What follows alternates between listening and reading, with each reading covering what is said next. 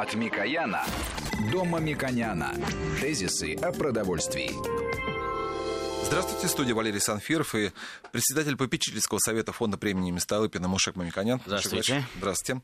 Мы достаточно много говорили о том, как продвинулись российские компании с точки зрения организации процесса, который технического процесса, технологического процесса, ничем не отличающего уже, может даже превосходящего лучшие образцы, которые существуют и в европейских, и американских компаниях.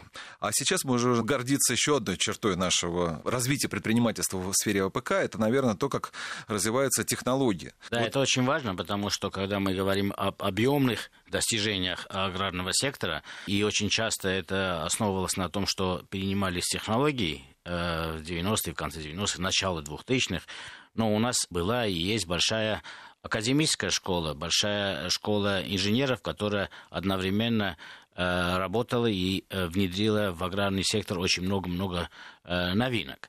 И вот эти компании на современном этапе развития имеют большую платформу для взаимодействия, потому что и компании стали крупные, сильные, они ищут новые технологии, стартапы, старые какие-то идеи возрождаются на новом аппаратурном э, и э, техническом решении. И эти возможности, на самом деле, помогают, сопровождают развитие аграрного сектора. Вот наша задача очень часто в нашей программе. Мы говорим о э, новых технологиях для того, чтобы наши слушатели понимали, что эти технологии направлены на улучшение культуры потребления культуру производства, и в конце концов это очень выгодно производителям, потому что они будут меньше платить за те или иные продукты, они будут получать продукты, которые имеют более высокие потребительские свойства, но не всегда те э, способы объяснения или рекламы, которые применяют те или иные компании, они быстро внедряются в сознание потребителей. Очень часто в нашей стране, особенно я э, замечаю, что консервативность мышления, это, с одной стороны, хорошо, но консервативность представления о том, что является хорошим продуктом, качественным продуктом, безопасным продуктом, приходит некоторое противоречие, э, потому что на рынке очень много мусорной информации, информации, которая сбрасывается тем или иными маркетологами, коммерсантами в э, интересах отдельных групп э, предприятий, отдельного предприятия, отдельных технологий. На самом деле мы должны говорить о науке о научных основах развития технологий. Кстати, можно и сказать, что одновременно ставится глобальная задача задача, которая связана э, с геополитическими и территориальными э, секторами развития, например, развитие Арктики. Развитие Арктики имеет огромное количество подпрограмм. Это экология, это изучение климата, борьба э, с изменениями, атмосферными изменениями. Одновременно это и возможность хранения. Да? Мы один раз осваивали в советский период Арктику, и сейчас новый этап развития этого. А как меняются технологии в связи с этим? Вот как будет э, освоение Арктики и хранение продуктов в этом случае. Кроме этого, на рынке сегодня очень много э, пищевых идей, ну, идей э, потребительских на самом деле.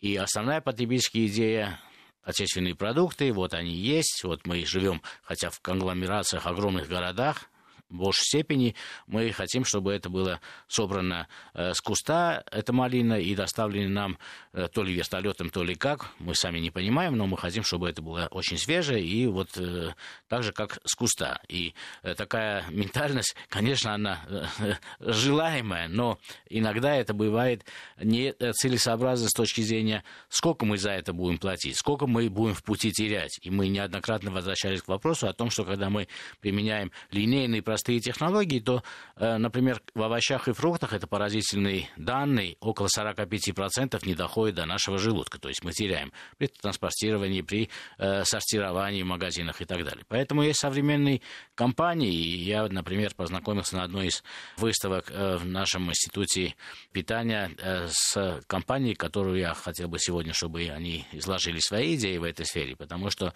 на самом деле электрофизические методы обработки пищевых продуктов которым занимался Советский Союз еще 30, 40, 50 лет тому назад, она достаточно была развита и как наука. А в современном его представлении это очень важно, потому что эти э, технологии или похожие э, вещи приходят с Запада, мы покупаем западное оборудование, а на самом деле наша инженерная школа имеет очень большой потенциал для того, чтобы совершенствовать эти технологии и быть большим участником, который сопровождает развитие аграрного сектора в целом, пищевой промышленности в частности. Поэтому я бы хотел э, пригласить гостя нашего, да, и нашей наш, дискуссии. Да. да, и у нас сегодня гость, генеральный конструктор компании «Акустическая заморозка» Дмитрий Николаевич Балаболин. Дмитрий э, Николаевич, здравствуйте еще раз. Здравствуйте, доброе утро. И очень примечательно, что да, генеральный конструктор выступает, потому что у меня вот такое важное чувство генеральным именно конструкторам, потому что мы это слово забыли. И мы забыли, что именно слово генеральный конструктор сделал огромное количество прорывов в особо трудные периоды для нашей отечественной промышленности. Период войны, после войны, в космосе. И поэтому я считаю, что генеральный конструктор и ваша визитка генеральный конструктор, ну, это просто обязывает нам поддержать поддержать вас э, априорно. Да, спасибо большое, спасибо. Генеральный конструктор это потому, что он отвечает за все аспекты разработки. Правильно, и за правильно. электронику, и за физику, и за химию, и за, и за упаковку, и вообще за все. В таком случае, э, Дмитрий Николаевич, можно к вам да. вот изначально вот этот вопрос... Давайте, просто, давайте просто Дмитрий. Дмитрий, да. тогда хорошо. Да, вот вопрос э, проблемы хранения продуктов в истории. Вот, наверное, можно ваше видение на это посмотреть? Как она изменялась? Вот, вот сейчас на каком этапе находится? Ну, я так короткую экскурсию сделаю вот в историю заморозки и вообще в хранении продуктов. Раньше наши предки хранили, хранили продукцию в ледяных ямах. То есть они охлаждали продукцию зимой, они кололи лед, намораживали, клали это дело в землянки, этот лед потом постепенно все лето таял, и вот на этом льду, на ледниках хранили продукты. То есть хранение продуктов путем охлаждения, оно известно очень давно. То есть наши э, северные соседи, да, они просто хранят вечной мерзлоте, да, у кого есть. Ну и наши северные народы тоже. Потом какое-то время назад, примерно лет 90, в США один изобретатель увидел, как эскимосы кидают рыбу на лед, и она на ветру быстро замерзает. Вот они в лунках ловят, кидают на лед, и она на ветру мерзнет, и качество этой рыбы выше, чем у обычной. И ему тогда пришло в голову, а не придумать ли мне быструю заморозку. То есть если продукт замерзает, видимо, что-то в нем такое меняется, что придает продукту новое качество. То есть он не так разрушается, как при обычной заморозке. И в 20-е 30-е годы прошлого века в США начался бум, вот электрон, э, бум э, шоковой заморозки. И в итоге эта шоковая заморозка пришла к некому стандарту. То есть шоковая заморозка, чтобы все понимали, это, это всемирно признаваемый уровень. Это когда продукт с температуры плюс 5 градусов снижается до температуры минус 18 э, за 4 часа. И, э, и потребители, в принципе, уже знают, и маркетологи это используют. Шоковая заморозка да, да, отражается это... на этикетке. Да? Да, шоковая заморозка, они пишут быстрое охлаждение, глубокое охлаждение, по-разному пишут, но есть вот это понятие универсальное, да, которое у нас, оно не особо применяется, как ни странно, да, оно так среди специалистов известно, а вот среди покупателей это просто глубокая заморозка называется. Да, но фактически это для того, чтобы получить более качественный продукт, чем при обычной заморозке у себя дома в морозилке, и это надо сделать очень быстро. Да? Дмитрий, очень э, это не мгновенно, давайте, а именно за 4 Давайте, часа. да, пояснение. Когда мы говорим обычная заморозка, это подразумевается, что человек взял морозильную камеру, положил э, ягоды да, или очень. мясо, и э, он не знает, в течение которого времени эта температура снизится до 18. На самом деле это будет э, двое-трое суток, например, да? Примерно, я вам скажу, ориентир такой, да, вот вот хороший маленький э, морозильный клипхер, маленький морозильный клипхер замораживает 8 килограмм продукции за сутки. Вот. А вот обычный холодильник? Это, это один из лучших. Да, да. Это мясо замораживает. Да. да. Обычный холодильник больше суток. Двое, может быть, трое суток. Зависит от размера, от толщины. И Примерно... это означает, что когда мы медленно замораживаем мясо, его потребительские характеристики ухудшаются относительно того, если это э, было заморожено индустриальным методом, в данном случае шоковой заморозкой, э, быстрым снижением температуры, и мы сейчас объясним, почему это происходит. А для того, чтобы получить быстрое снижение температуры, нужно очень глубокий минус и э, достаточно хороший поток воздуха. Так? Да, у вас в холодильнике даже нет вентиляторов дома. Правильно. Поэтому Поэтому, конечно, э, все видели снежинки какого размера, да, и все знают, что размеры клетки не видно глазом. Да. И вот эти снежинки, они вырастают дома в холодильнике. Поэтому специалисты говорят, что нельзя дома повторно замораживать продукты. То есть, если вы купили продукт первично замороженный, то вторично замороженный, вы практически его совсем разрушите у себя в домашнем морозильнике. Ну, давайте вот конкретно мы скажем, э, почему в продукции происходит э, два разных процесса. Вот когда мы медленно замораживаем или на балкон поставили продукт замораживаем, замораживается или в холодильнике, и быстро замораживаем. Давайте вот это физический э, механизм, что происходит с клетками, расскажем, потому что это впечатлительно, это запоминается, и э, люди будут понимать, в чем э, смысл. Смысл шоковой заморозки, вот той самой быстрой, да, когда ставятся вентиляторы, снижается температура до минус 40 градусов в камере заморозочной. Смысл в том, что этот быстрый холод а, генерирует внутри клеток мелкие кристаллы. То есть за счет э, быстрого охлаждения образуется много центров образования кристаллов. Они начинают мелкие-мелкие расти. В отличие от медленного холода, когда сначала зародится один кристалл, у него есть время вырасти до большого размера, проткнуть своими иглами, да, вот снежиночными иглами 10, 20, 30 клеток, да, и у вас практически продукт превращается в губку. То есть если это овощи, так они вообще превращаются потом в жидкость, да, когда вы их достанете и разморозите, их вообще невозможно даже и в целом виде увидеть.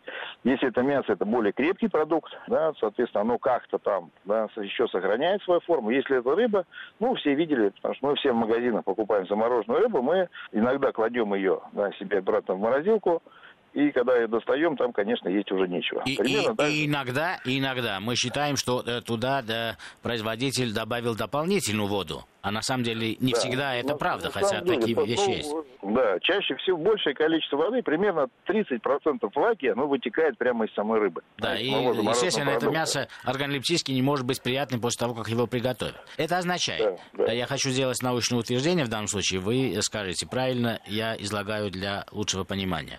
Чем меньше кристаллы образуются при заморозке продуктов, тем меньше вреда чем меньше их размер, тем меньше вреда они э, могут э, предоставить для клеток. То есть они меньше клеток могут разрушить. И поэтому, когда мясо или продукты восстанавливаются, то есть после заморозки их отепляют, то вытекающая из этих клеток жидкость будет меньше. То есть чем меньше кристаллы, тем меньше вреда э, структуре э, продукта. И после заморозки этот продукт более э, будет соответствовать первоначальному своему виду. Да, так и есть. Так и есть.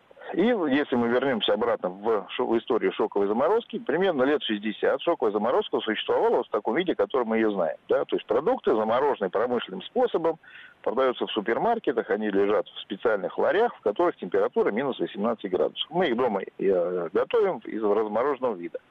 Примерно 25 лет назад один японец обнаружил э, в телевизоре, вот смотрел телевизор про нашего мамонтенка Диму моего тезку, которого нашли в Сибири. И этот мамонтенок сохранился, очень интересно. Вот, то есть у него э, сохранились э, в желудке продукты непереваренные, ткани сохранились. Он такой практически как живой был. И он попытался выяснить, что же там такое было в этом месте. Оказалось, что там магнитная аномалия. И он воспроизвел вот такую магнитную аномалию у себя в лаборатории и получил технологию магнитной заморозки. Это было примерно 20 лет назад. Она а, а, как мы, российские инженеры и ученые, знаем, да, магнитное воздействие на процесс образования кристаллов, оно было открыто у нас в 60-е годы, задолго до этого японца, и широко применяется в технике. Да, я здесь при, хотел бы сказать, э, Дмитрий, что электрофизические методы обработки и пищевых продуктов, вообще электрофизические методы обработки, это было связано с состоянием космоса, ракет, ракетотехники, э, самолетостроения, поэтому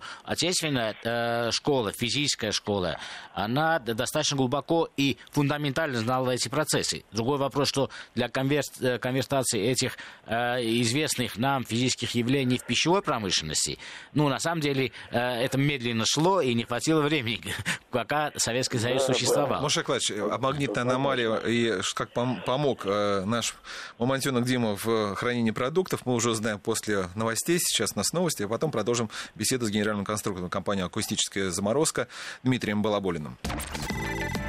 Тезисы о продовольствии. От Микояна до Мамиконяна. Тезисы о продовольствии.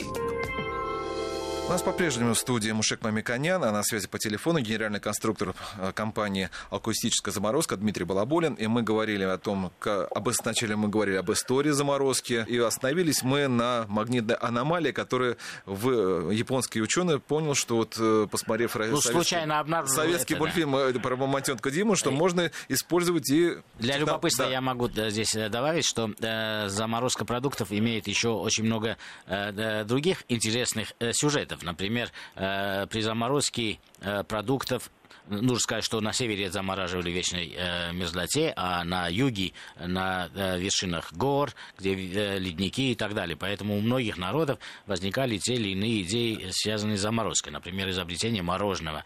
Или, например, хозяйка замораживала холодильники, изобретение мороженого йогурта. Очень много таких процессов и новых продуктов э, были получены за счет случайного обнаружения, обнаружения тех или иных эффектов при замораживании продуктов. Э, Дмитрий, пожалуйста, расскажите э, дальше, как мы этот эффект э, смогли адаптировать. Магнитный. У меня есть компаньон, товарищ, который возглавлял компанию Мирель в свое время. Эта компания производила торт. Она и сейчас производит. Она один из крупнейших производителей тортов Российской Федерации. И для того, чтобы торты продавать по всей России, у них срок годности короткий, компания решила сделать их замороженными. То есть в качестве части технологии торты изготовляются, замораживаются. Они делаются значительно более сырыми при производстве, потому что при заморозке они высыхают при обычной. Вот тогда этой технологии не было еще, нашей акустической заморозки. И вот таким образом эти торты продавались по всей России. То есть это был вот такой индустриальный переход на заморозку кондитерских изделий в Российской Федерации. И в какой-то момент летом на компания начала производить торты с ягодами, с ягодной начинкой, свежие ягоды. Летом они недорогие, вкусные, значит, сверху ягоды, внутри ягоды. И вдруг наступила осень, ягоды подорожали. Потом наступила зима, и они подорожали в 10 раз. И этот вообще бизнес с тортами стал нерентабельным. Потому что нельзя продать людям да, торт с ягодами, когда ты ягоды покупаешь по 2500 рублей килограмм за малину на рынке, а другое ее нет. Да, ее, как вы говорите, самолетами возят, да, и отходов у нее 40%, или даже наоборот, да, остается только 40%. Вот. И мой товарищ начал меня уговаривать, как физика, заняться заморозкой. Вот я в этот момент какими-то другими делами занимался. Вот. И через какое-то время он меня уговорил. Вот. И э, поскольку я занимался до этого выращиванием кристаллов сапфира, занимался физикой полей, э, то погрузился на несколько лет в изучение всего того, что было наработано в мире и в Российской Федерации, и не только в Российской Федерации, а в бывшем СССР по выращиванию кристаллов. То есть не ограничиваясь э, льдом, да, а вообще весь широкий спектр всего научного поля, которое связано с кристаллизацией. И была обнаружена вот эта, новая, вот эта технология, акустическая заморозка, она из трех частей состоит. Ничего нового в ней нет, она была придумана давным-давно совокупными работами э, российских ученых, украинских ученых, и немножко поучаствовали еще американцы в этом вопросе. То есть они какие-то куски этой технологии разработали. А наша организация воплотила это в техническое устройство, которое... Дмитрий, а какие реализует. годы эта технология вот формировалась? Это, это, Из любопытства. Э, вот эти куски этой технологии, я вот попросту, это было 60-е, 70-е uh-huh. годы прошлого века. Uh-huh. То есть был такой Харьковский институт криобиологии, например который прекрасные работы делал по замораживанию спинного мозга. Да? То есть, когда не обязательно же есть да, эти продукты. Да, продукты можно и обратно приживлять. Да, да. То есть заморозка при трансплантации, да, она тоже очень широко применяется. То да, в медицине. Эмбрионы, конечно, да. да, эмбрионы все замораживаются. Крупный рогатый скот только в замороженном виде сейчас эмбрионы существуют. Сейчас не продают телят, да, сейчас продают эмбрионы, которые да, подсаживают да. уже коров. Да. То есть это просто это маленькие размеры. Да? То есть перейти от микроразмера буквально одной клетки, две клетки, три клетки до куска мяса 40 сантиметров толщиной, да, это техническое решение надо было создать. Вот. И, э, и была проблематика при выращивании кристаллов сапфиров, рубинов. Да, надо вырастить один огромный кристалл. Да, основная задача при выращивании вот этих дорогих кристаллов для лазеров, там, для промышленного применения, это создать один огромный кристалл. Но при этом есть всякие проблемы технические, которые инженеры решали для того, чтобы вырастить этот кристалл. Да. А мы взяли все эти проблемы и наоборот, применили в обратную сторону, чтобы сделать кристаллы как можно меньше. То есть я х- хотел бы здесь э, да, вставить как раз э, комментарий, что мы говорим о кристаллах не потому, что мы хотим их в продуктах выращивать, а просто заморозка Потому предполагает получение избежать, да. кристаллов. Поэтому мы хотим попробовать э, управлять размером этих кристаллов. Дальше. Да, да, да. И мы придумали вот эту техни- техническую историю, которая не магнитная. Она именно за счет возбуждения акустических волн внутри продукта позволяет инициировать создание огромного количества маленьких кристаллов. Вот это, вот там участвует вот в нашей разработке и последняя информация академическая о капиллярных волнах, и э, информация о влиянии электростатических полей на продукцию. Э, И очень интересный момент, что мы используем только физику. То есть мы никоим образом не меняем химию продукта. То есть если сейчас обратить внимание на замороженные продукты, которые в магазине покупаете, то э, специалисты, пищевики, они меняют химию процесса, они меняют продукт для того, чтобы его можно было более качественно заморозить. То есть туда добавляют специальные добавки для того, чтобы вот эти кристаллы росли меньше. То есть можно на кристаллы физически воздействовать, а можно химически. И сегодня мировая пищевая промышленность, она идет по химическому пути. То есть добавляет эмульгаторы разнообразные, которые разбивают, как бы не дают кристаллам льда вырастать. Да, вот, э, Дмитрий, давайте вот как раз я расскажу э, пример, как мы познакомились, как был представлен э, ваш пример на стенде. Вот э, были э, представлены ягоды в глубокой заморозке, стоял маленький контейнер, э, была теплая вода в другом небольшом контейнере, и э, Дмитрий и его коллеги доставали эти ягоды, окунали в теплую воду, и эти ягоды выглядели так, как будто их только сорвали э, с дерева. То есть э, в данном случае была черешня. И мы знаем, что ягоды особенно чувствительны к дефростации, то есть э, к дезаморозке, то есть отеплению. Они да, имеют очень нежную консистенцию, и их э, хранение достаточно большая проблема для пищевой промышленности. Видим очень много овощей в магазинах, которые имеют глубокую заморозку. Если вот такие технологии могут быть применены для сохранения качества потребительских свойств замороженных продуктов ягод, то наша вот глобальная идея, которую мы обсуждали, что наша страна должна иметь большие технологические возможности для того, чтобы сезонность аграрного производства, сбор урожая э, и Преодолеть. преодолеть через э, науку и умные технологические решения, это было бы более умно и разумно, чем строить теплицы для того, чтобы круглый год выращивать картошку или там э, Я, огурцы. Да, пол- полностью, вот полностью вас поддерживаю. Возьмем, например, такой популярный продукт летом, как кабачок. Все дачники знают, что этот кабачок растет как сорняк, да, то есть кабачка у всех полно.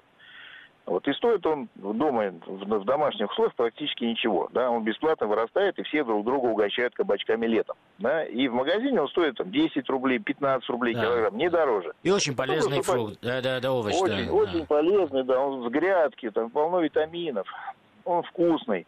И или такой же перец, например, да, цена перца 15-20 рублей летом. Да. Это свежий грунтовой перец, сладкий, да. Приходим зимой в магазин, в супермаркет и видим цены. 250 рублей кабачок, 200 рублей кабачок, 300 рублей перец. Представляете, во сколько И раз не грунтовой, очень В 10 важно. да, в 10 раз. А акустическая заморозка позволяет заморозить вам там, кабачок, да, который подорожает, скажем, месяц хранения кабачка замороженного в индустриальных условиях стоит примерно 1 рубль. То есть вот он на рубль в месяц будет дорожать в течение зимы. Да, Ну, это, это на самом деле фантастически кажется. Э, Дмитрий, у меня вот к вам такой вопрос.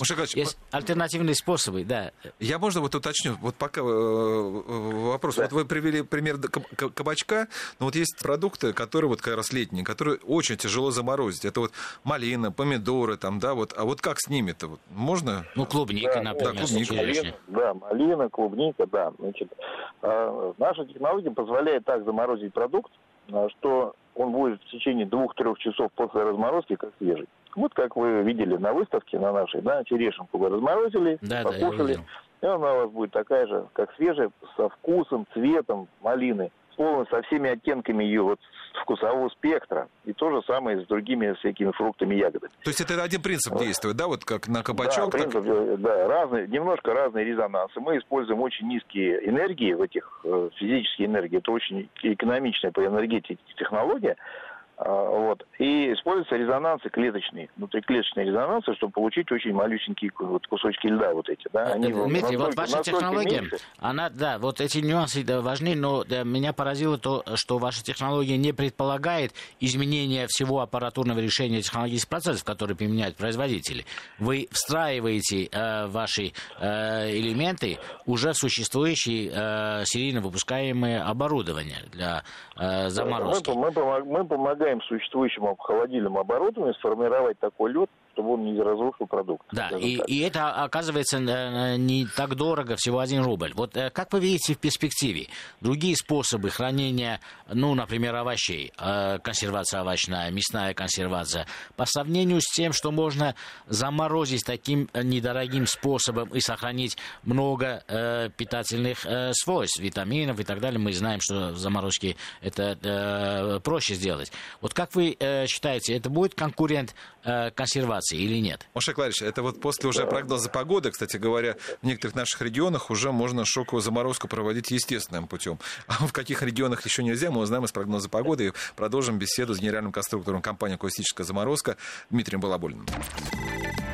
Тезисы о продовольствии. От Микояна до Мамиконяна. Тезисы о продовольствии. По-прежнему на связи у нас Дмитрий Балабулин, генеральный конструктор компании «Акустическая заморозка» и Мушек Памикан на студии. Мы говорим о том, как современные технологии позволят совершить прорывные идеи. Сейчас мы можем увидеть уже на полках наших э, магазинов. Это действительно, для меня это было действительно большим таким потрясением, что не можно не только классические, там, кабачок, еще что-то. А для меня большой гордостью, потому что на самом деле это и умно, потому что это недорого, умно инженерно придумано на научной основе, поэтому я считаю, что достаточно э, высокая перспектива э, применения этих технологий в будущем.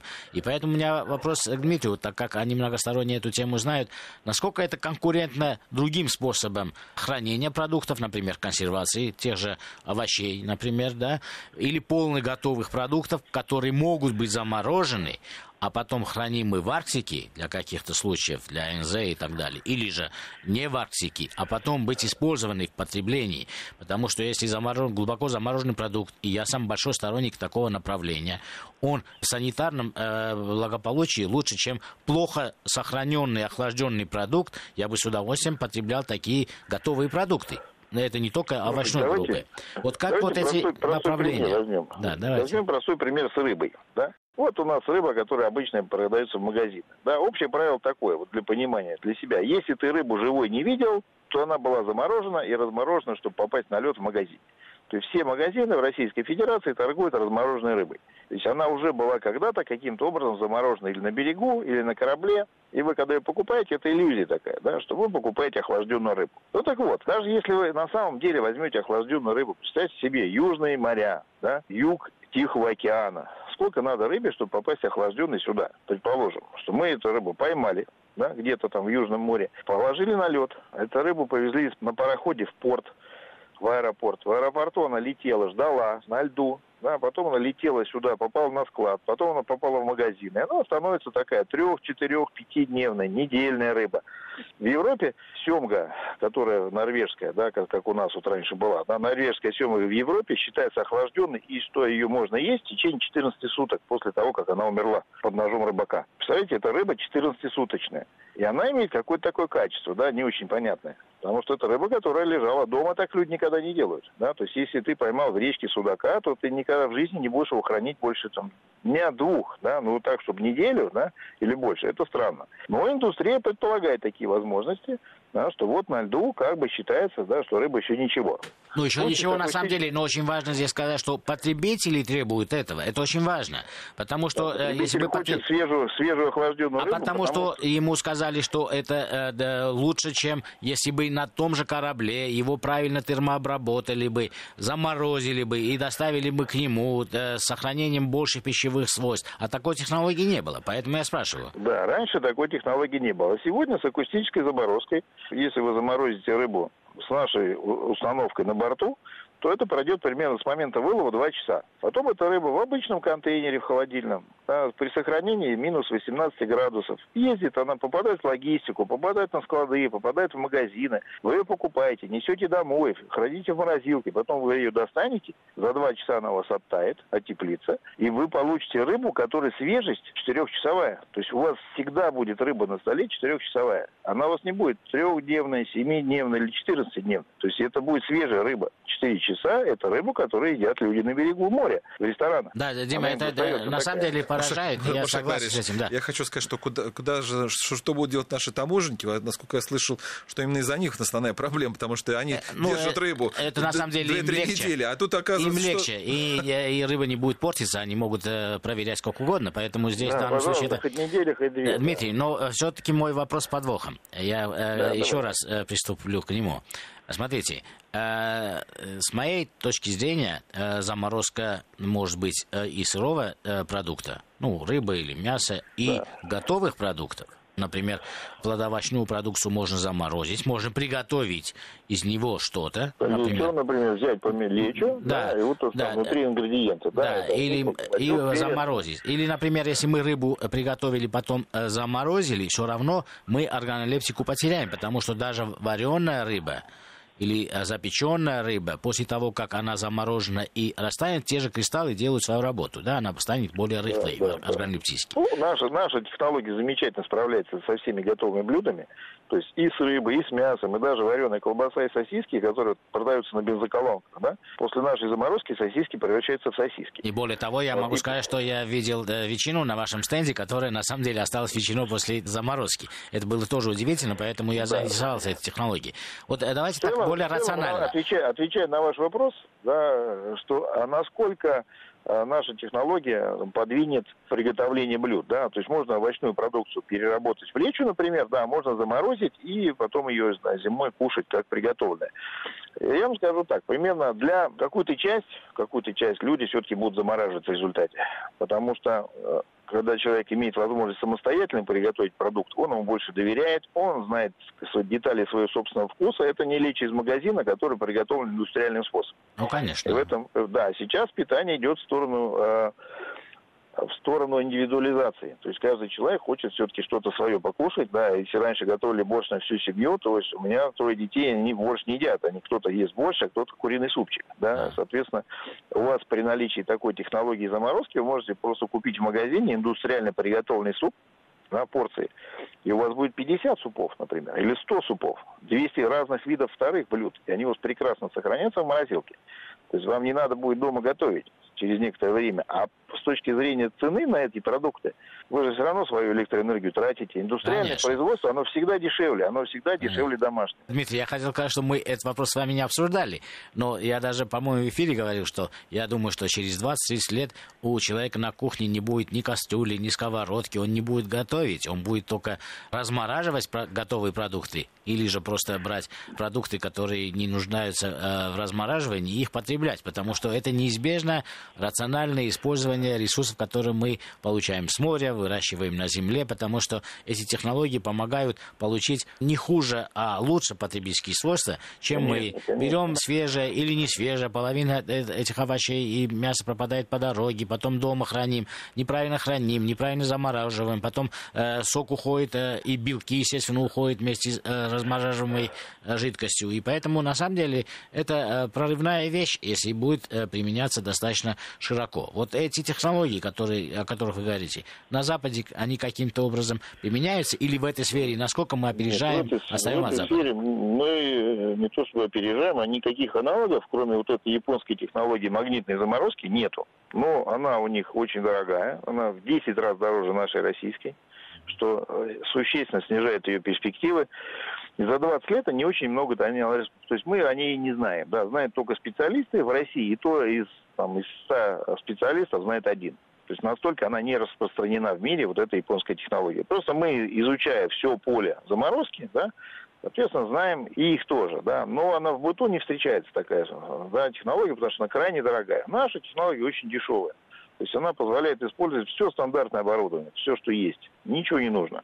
Да, просто добавили нашу, нашу технику, да, и, пожалуйста, на выходе получаете продукты как свежие. Вот и все. Это а, другим, а в домашних условиях это можно сделать? Ваше устройство положить э, в морозильник, и дома человек будет иметь те же эффекты? Теоретически, теоретически можно, но практически оно, конечно, будет дороговато для дома. Все-таки это пока для индустриального применения, поскольку там довольно дорогие э, запчасти да, используются. Они именно физические, физический размер имеют. Это много медных проводов, это нержавеющая вот, сталь. Дмитрий, я думаю, что вы, наверное, с вашими э, маркетологами тоже советовались. Мне кажется, вам нужно придумать какой-то, запатентовать какой-то значок, который обозначает для потребителей, что это не только шоковая заморозка, а и акустическая заморозка, для того, чтобы мы вы, уже... Как, как, Вы как воду глядели, да, есть у нас две торговые марки, одна из них это зарегистрированная марка для западных рынков Акустик Экстра Фризинг, АИФ.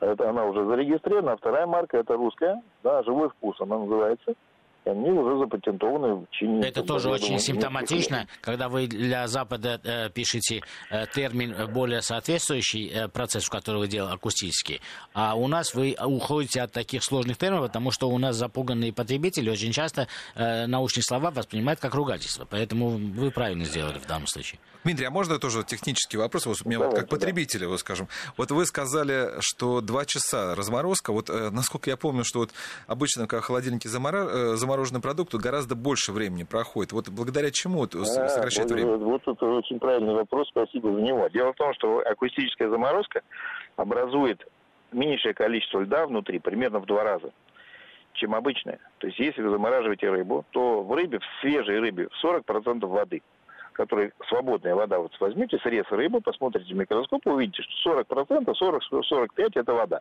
Когда вы заморозите стандартным способом, у вас мало того, что замерзнет эта вода, а еще происходит дегидратация белков, пептидов и добавляется дополнительный лед. У вас как бы воды становится 60%. И связанной а, время... влаги выходит вне связанной. Да, да, да из, из, из влаги, которая присоединена к белкам, белкам, да, и, и, и прочим, там, да, животным элементам, да, животного там, растительного происхождения, вот к этому, э, эта вода, она как бы отрывается, да, осушается продукт. Кстати, у вас потом высохнет в морозилке, если вы положите в морозилку рыбу, да, или там продукты какие-то овощи, то они со временем у вас высохнут, правильно?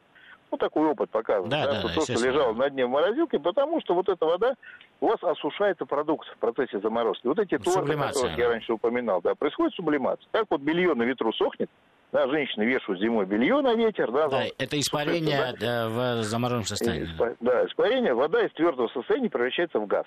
Да? Это мы в школе проходили, называется сублимация. И вот в нашем случае сублимации, во-первых, не происходит сублимации, и продукты не высыхают никогда, да, поскольку все клетки целые, да, и нет доступа, э, некуда воде испариться. То есть она не соприкасается с окружающим миром. Вот. А вторая история в том, что у нашей замороженной воды внутри продукта меньше. То есть не больше становится, а меньше. То есть, например, 20%. Если взять форель или лососевая рыба, 20%.